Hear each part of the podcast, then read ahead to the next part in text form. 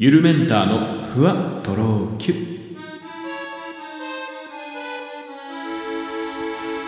えどうもゆるメンターです。この番組は僕ゆるメンターが日々の出来事をキュッとまとめてふわとろゆるっとお届けしていきます、えー最近100円ショップに行ったんですよね。まあ僕はその巾着袋というかね、えーまあそういったものが欲しくてあとまあこうジッパーのついた、まあ、布製のポーチみたいなものとかね。あの、まあ、僕ちょっとその楽器とかをやってるんでそういう小物とかね音響機材とか楽器の小物とかあとまあケーブルみたいなものをそういう巾着袋とかまあそういうジッパーのついたまあ何かしらポーチみたいなものに入れてまあ収納してるんです。あの結構なくなっちゃったりとかまあケーブルなんかは絡んじゃったりもするんでね。一個ずつ別々の巾着袋とかにまあキュッて縛ってね入れてあるんですけどまあ最近またちょっと新しいものを買ったんでね、えーまあ追加で買い足しというかあの欲しくて買いに行ったんですよ。で、まあ、その、ね、僕メンズだし、まあ、あの、言うてその楽器の小物をしまっとくだけなんで、まあ、あんまりこういう キャラクターものの巾着袋とかさ、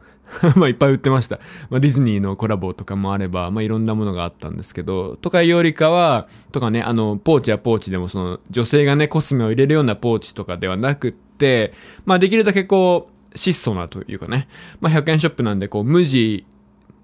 とかね。まあ、あの、あとはなんか最近よくあるのはデニムっぽい布のね、まあ、あの、無地のもの、えーとか、まあ、そういう本当肌色っぽいあれな、ベージュのあの、無地のものとか、黒のなんか無地のものとかあればいいなと思って買いに行ったんですけど、あの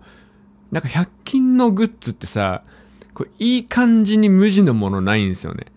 な、わかります？多分これ、女子とかも多分、ああ、わかるってなると思うんですけど、あのーで、なんか、いらん英語とか書いてあるんですよ。だ僕はね、その、あ、無地の、あの無地っぽい、あの、ベージュの、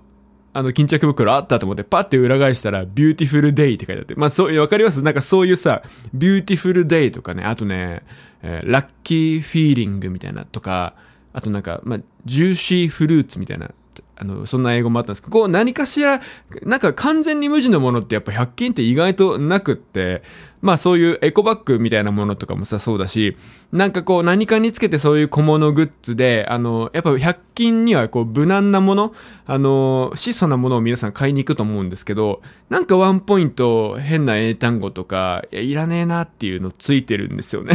あれは、なんで？あれはなんでなんでしょう？でもやっぱ、あんだけで意外とその完全に無地な、あの、巾着袋とかポーチはなかったんですよ。仕方なく僕はその Beautiful Day みたいなやつを買うんですけど、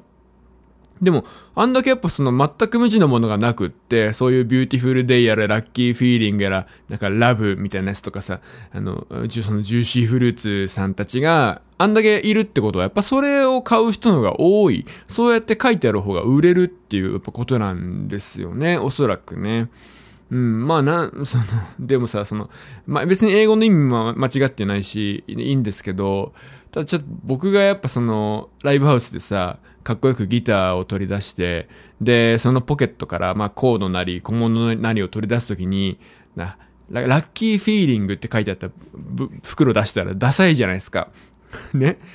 で、明らかになんかそ書いてある方が、あ、あれ100均のやつだなっていうふうに思われる確率も高いし、逆にこう無地なものの方が高級感があるというか、ただやっぱ無印良品とか行くと結構高いのでね、えー、まあ100均に行くことになると思うんですけど、店にも違うんですか？僕はちなみにダイソーに行ったんですけど、でも、まあセリアとか他の100均行ってもきっとそうですよね。だからこうちょうどいい中間地点のさ、廉価版のね、廉価版の無印良品みたいなのがあればね、無印廉価ストアがあればいいんですけど、まあなんかちょっとそういうなんかちょうどいい本当にね、あ、これでいいやって思えるような無地のものって意外と100均ないんですよね。Beautiful Day、まあ Beautiful Day を、うん、まあそんなね、ちょっと、うん、まあ残念ながら Beautiful Day を買ってきたっていう話なんですけど、はい。えー、まあいいや、もうこの話はおしまい。でも、なんかくだらんというか、なんか、何かいらん英語書いてあるんですよね。なんか、ああいう安いものとかって。で島村の T シャツとかもそうじゃない。500円とかで島村って服売ってるんですけど、無地だったら買うのにっていうものいっぱいあるんですよね。絶対それももう同じですよ。同じ方向性、 Beautiful Day だったりとかなんかこう、いらん英語書いてあるんですよね。フェニックスとかさ。わかんないけど。はい。えー、まあただ、その方がやっぱ需要があるっていうことは、僕のこの感覚が世の中の人とずれてるんですかね。全く無地の方がダセーじゃんって思う人も多分いるっていうことなのかな。はい。まあ、ちょっと話は変わりまして、あの、僕はね、すき家でご飯を食べる率が非常に高いんですよ。はい。えー、だいたい僕の生活の3分の1ぐらいは、あのー、すき家のご飯でできてるんです。僕の体の、だから3分の、およそ3分の1はすき、すき家のご飯でできてるんですけど、すき家って、あのー、あれがあるんですよ。すき家レディオっていう店内ラジオが流れてるんですよね。で、まあ、あの、BGM が基本流れてるんですけど、こう、決まった時間に、あれ多分、半とか45分とかそういうなんか区切りの時間なんですかね。必ずスキアレディオが始まるんですよね。で、あのー、そこでね、いろんなそのパーソナリティの人がいて、まあ録音の番組なんですけど、あの、おすすめ商品、あととか新メニューの紹介だとか、と、とともに最後にあの、リクエストコーナーが必ずあって、まあリスナーさん、まあリスナーさんというとごめんなさいかっこいいんですけど、僕らみたいな好きや常連さんたちが、あの、かけてほしい曲とともに、まあ思い出のエピソードなんかを添えて、あの、投稿するんですね。で、それが必ず、あの、1ヶ月で4曲選ばれるんですよ。あの、時間帯によって流れる曲が違ったりして、あの、いろいろね、あの、行くたびに、あ、違う曲聴けるんですけど、まあ、で、あの、必ずその月ごとに曲の、募集曲のテーマがあって、例えば、12月だったらもうクリスマスソングとか、えー、なんかこう、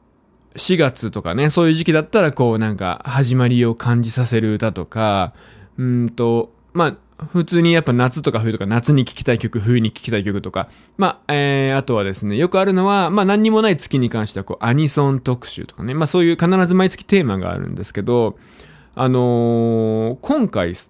が、今回というかこの2月のテーマが、まあバレンタインデーがあるからなんですけど、こう恋愛ソングだったんですよね。で、あの、よく僕が行く時間帯に流れてるリクエストソングがですね、もうかの有名な、えー、ブレーキランプを5回点滅させるあの曲な、まあ、で、隠す必要ないな。ドリームスカムトゥルーの未来予想図2が流れるんですけど、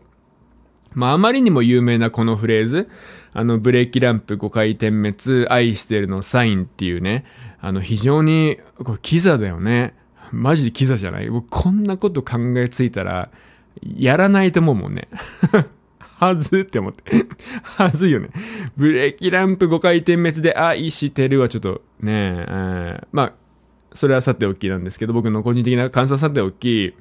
なんかあの、僕これ知らなかった。まあ、僕そのね、この未来予想図の世代じゃない、僕よりももっと年上の人たちのリアルタイム世代の曲。で、僕はもう、この曲は何だろう、まあ、夏メロみたいな感覚で捉えてるんですけど、あのー、このブレーキランプ5回点滅するのって僕知らなかったんですけど、あの、バイク、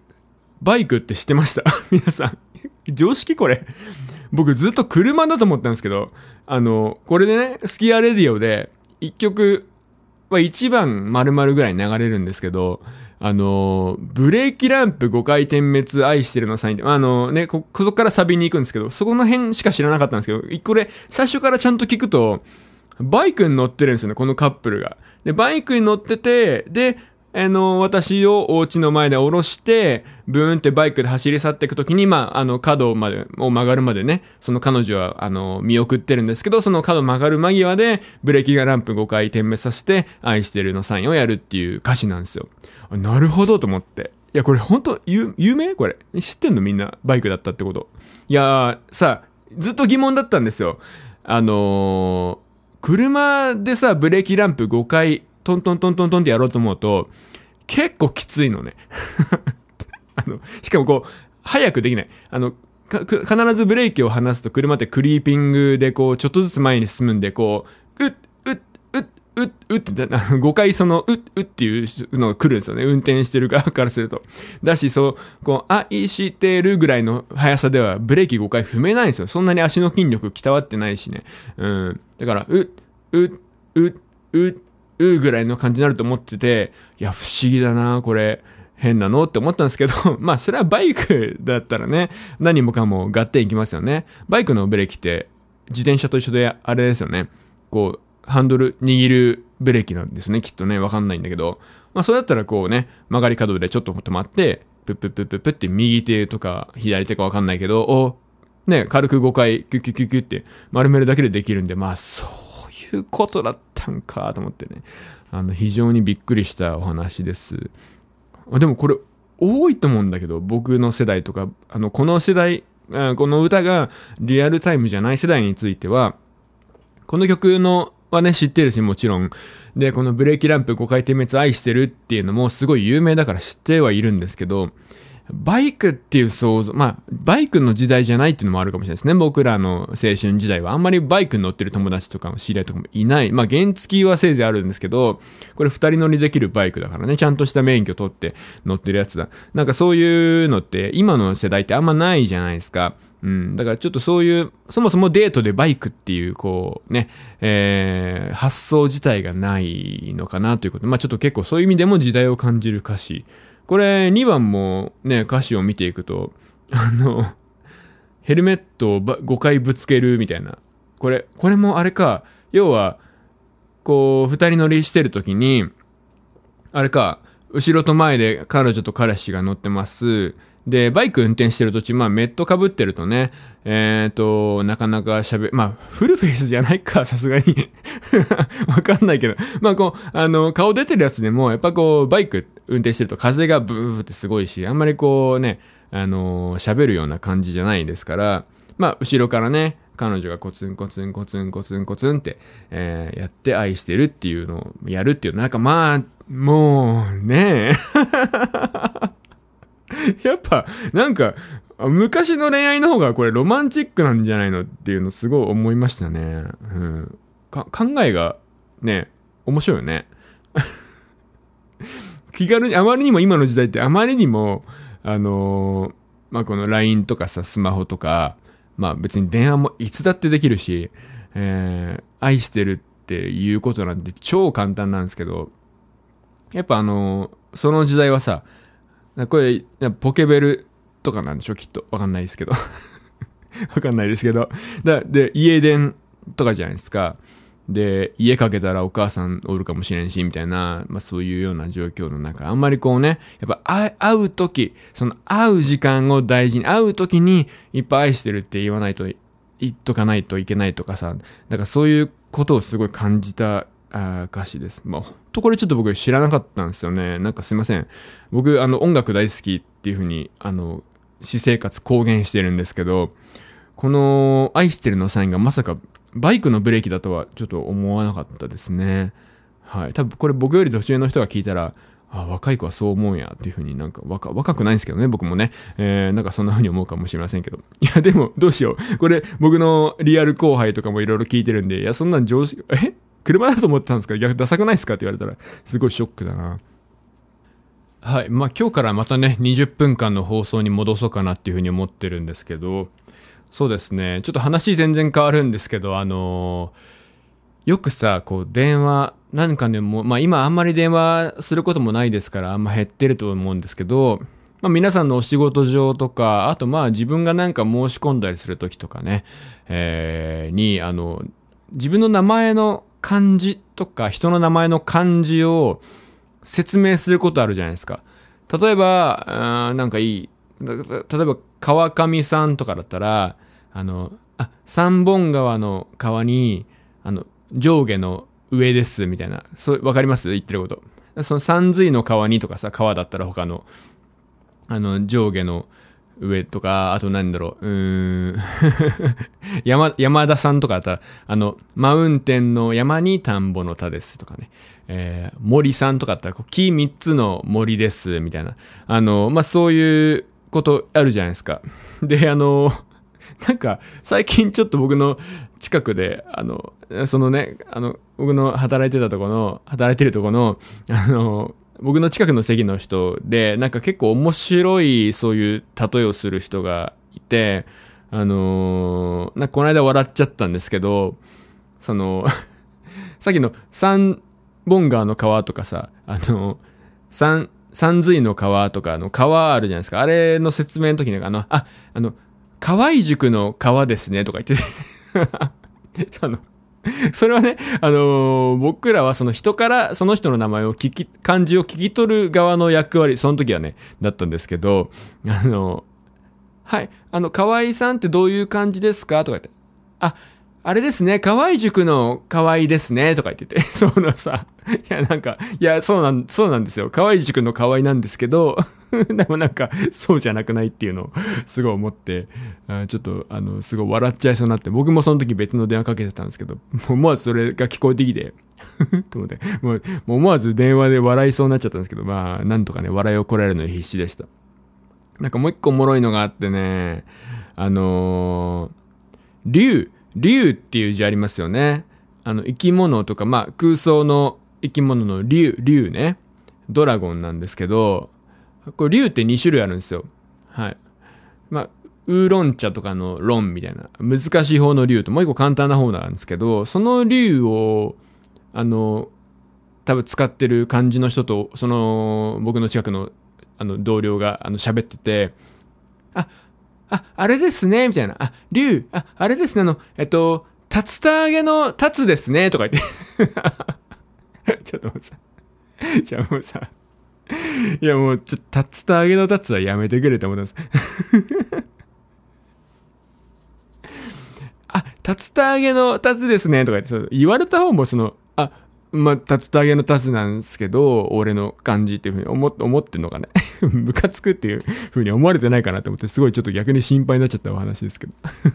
なんかこう、面白、面白さんって言いますよね。えー、皆さんの職場の周りにもなんか電話がおもろい人とかって結構いるんじゃないですか。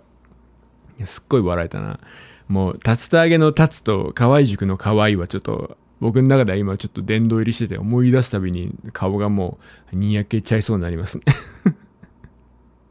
いや、嫌だな、本当に。はい、うん。まだちょっと今日20分放送なんで、まだ時間余ってるんですけど、あのー、最近僕がめっちゃハマってるとか、便利だなって思ったアプリがあって、最後のその話しようかな。あの、これ CM やってるんで皆さん知ってると思うんですけど、What3 Words っていうアプリがあって、あの、CM 見見てるだけだと意味わかんないんですよ。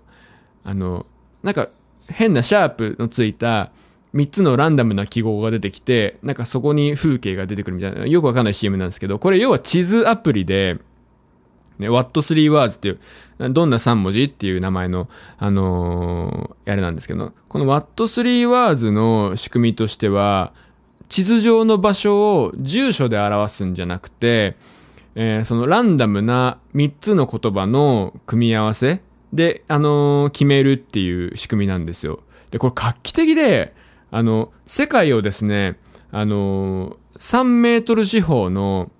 四角に区切って3メートル四方ですよ。めっちゃ細かい。だから僕が今立ってるこの場所と部屋の一番向こうの壁のところはもうそのワット3ワーズ上では違う位置なんですよね。で、まあその一個一個に3つの単語が割り振られてるんですけど、これ一応仕組みとしては4万単語のあの、組み合わせなんですけど、これあの、3メートル四方で地球の表面を分割すると、約57兆個のマス目になるらしいんですよ。で、あの、4万個の組み合わせだと、あの、3つの組み合わせで4万の3乗なんで、64兆通りになるっていうことで、これでまあ、3, 3つの単語の組み合わせで地球上の全てのマス目がカバーできるっていう計算なんですよ。なんで、あの、めちゃくちゃ、あの、新しい住所の表し方っていう感じの概念のアプリなんですけど、